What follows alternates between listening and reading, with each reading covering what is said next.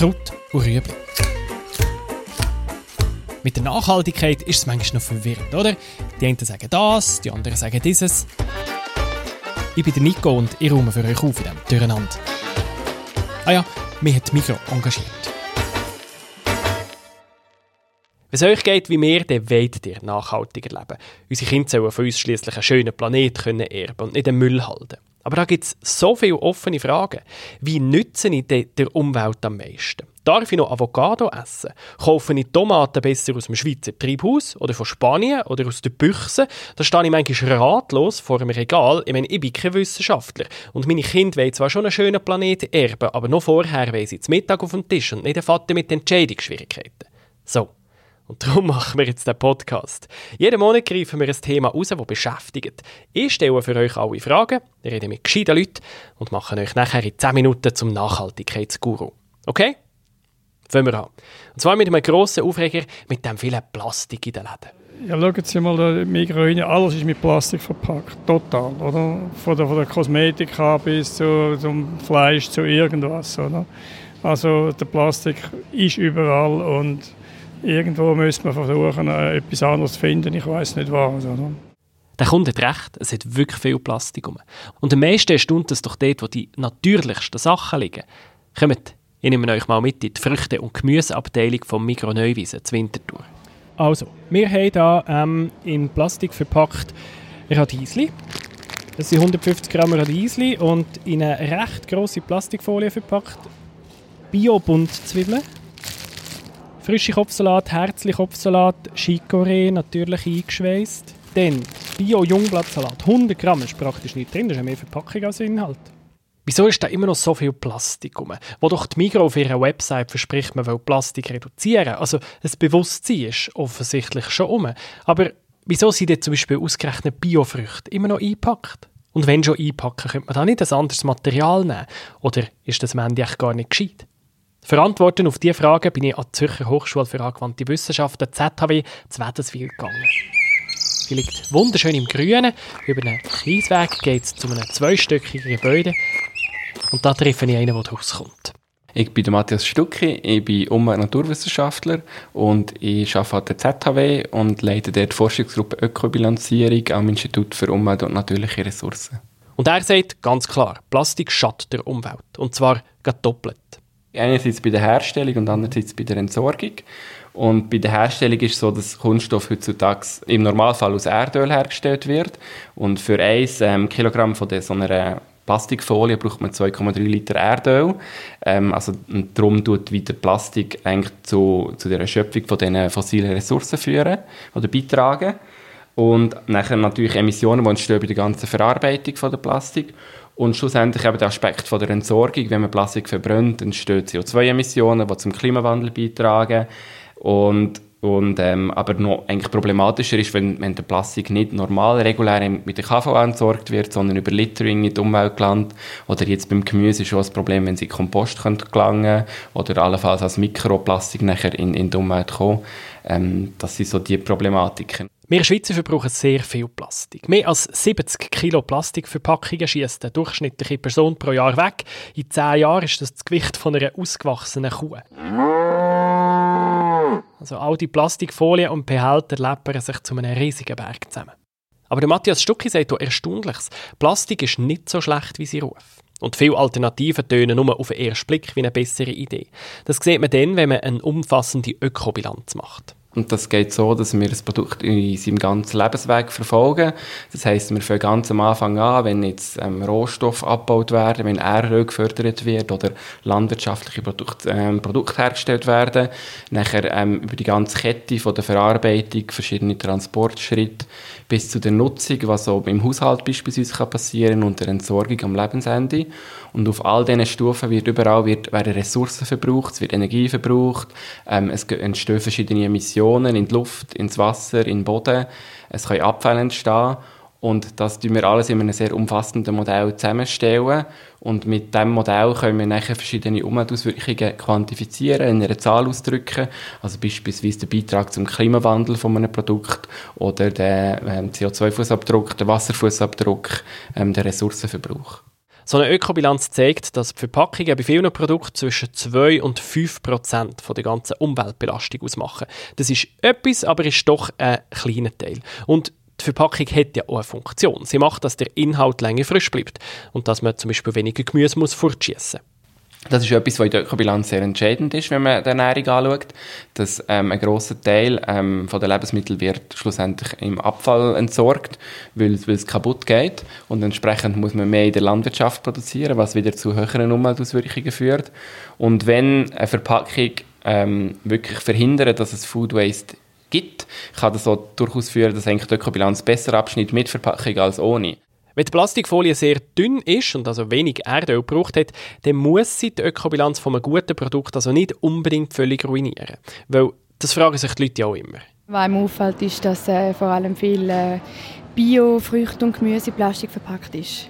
Wieso um alles in der Welt ist ausgerechnet Bio eingepackt? Ähm, ich habe das erst gerade letzte Mal mit einer Kollegin diskutiert und wir haben dann wie gemeint, ja, man muss ja wie können Bio und ja, für Schlusszeichen das normale Gemüse können auseinanderhalten das ist der Hauptgrund. Ja. Zum Auseinanderhalten könnte man jetzt natürlich auch das normale Gemüse einpacken und Bio offen lassen, aber das bräuchte noch viel mehr Plastik, weil es im Regal halt immer noch weniger Biogemüse hat als normales Gemüse. Und mit diesem Fakt hat auch der zweite Grund zu tun, weil das Biogemüse viel weniger gekauft wird, liegt es halt auch länger im Regal. Und darum packt man es ein, weil wenn der Bio-Öpfel faulet oder der Biolauch lampig wird, dann schießen sie die Leute weg und da ist dann jede Ökobilanz ruiniert. Die Migros hat zwar versprochen, dass sie in nächster Zeit den Offenverkauf von Biogemüse und Früchten verdoppelt, aber vieles bleibt halt eingepackt. Und dass eine Verpackung häufig sinnvoll ist, leuchtet ja auch ein. Aber es muss nicht alles in Plastik eingepackt sein. Wir müssen probieren, irgendwo das mit äh, anderen Materialien zu verpacken. Oder? Fragt sich halt mit was. Papier zum Beispiel reißt, wenn es feucht wird. Das bringt ja auch nichts. Aber es gibt doch Bioplastik, sagt ihr. Und das habe ich im Fall auch gedacht. Jetzt kommen doch all die neuen Methoden, wie man aus natürlichen Produkten, aus Pflanzen, kann Plastik machen kann. Das ist doch eine gute Sache. Aber wenn man es durchrechnet, ist die Ökobilanz eben gar nicht unbedingt besser.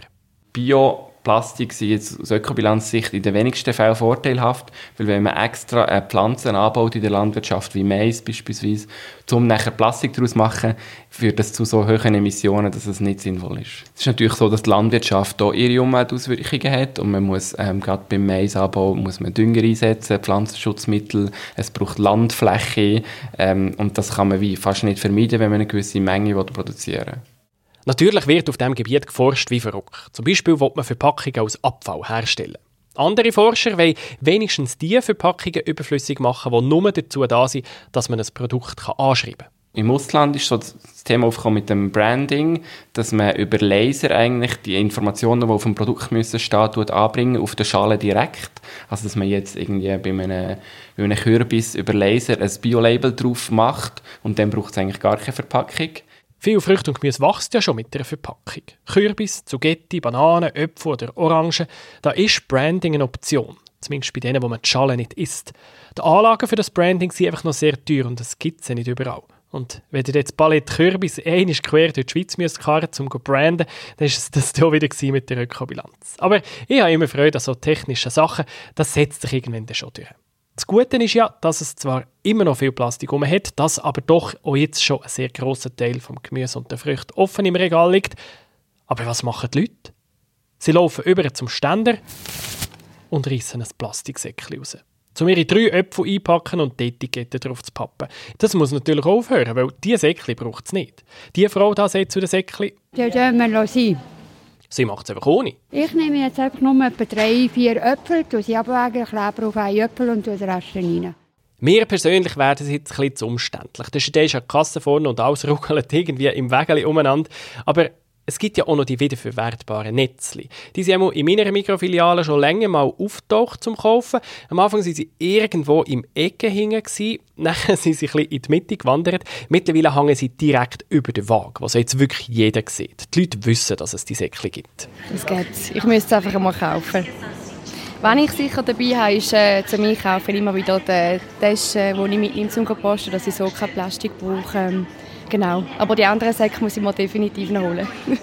Wir Konsumenten haben es überhaupt in der Hand, wie viel Plastik das verbraucht wird. Und indem wir Produkte mit viel Plastik halt einfach nicht mehr kaufen.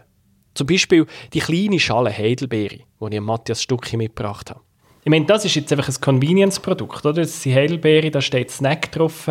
Ähm, und das ist eine ziemlich massive, massive Schale. Das ist schon so, je mehr ähm, Masse das man hat, je mehr Gewicht, desto höher ist auch die Umweltbelastung von einer Verpackung. Und gerade Convenience ist ein grosses Thema, wenn es um Verpackungen geht. Es gibt immer mehr Convenience-Produkte und die sind häufig auch eben sehr stark verpackt.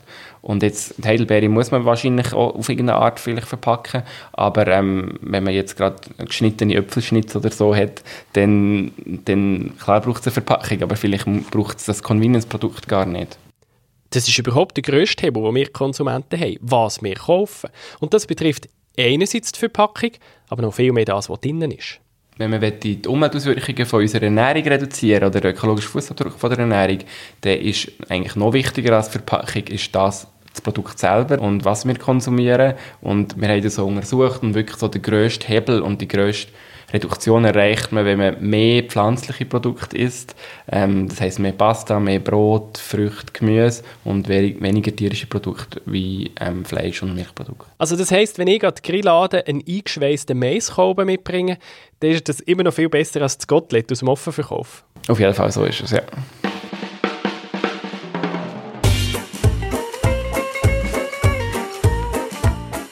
Jetzt bin ich, glaube ich, ein Stück schlauer geworden. Ich habe gemerkt, wie fest das Thema der Leute unter den Ego brennt. Es ist überall Plastik und äh, ja, mehr hat es äh, Mikroplastik und so. Ich tue mir jetzt gerade ein bisschen weigern, mit Plastiksachen zu kaufen.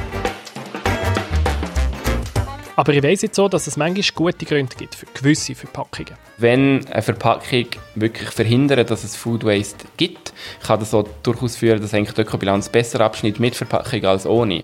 Plastik als Material ist zwar weder gut für das Klima noch für das Meer, aber Bioplastik ist auch nicht wirklich eine Lösung. Weil wenn man extra äh, Pflanzen anbaut in der Landwirtschaft, wie Mais beispielsweise, um nachher Plastik daraus zu machen, führt das zu so hohen Emissionen, dass es nicht sinnvoll ist. Und am meisten kann ich selber machen, wenn ich Produkte, die viel Plastik dran haben, einfach nicht kaufen. Klar braucht es eine Verpackung, aber vielleicht braucht es das Convenience-Produkt gar nicht. Wenn ich jetzt Plastiksäckchen noch daheim lasse und meine eigene Tasche zum Einkaufen mitnehme, dann bin ich schon auf einem recht guten Weg.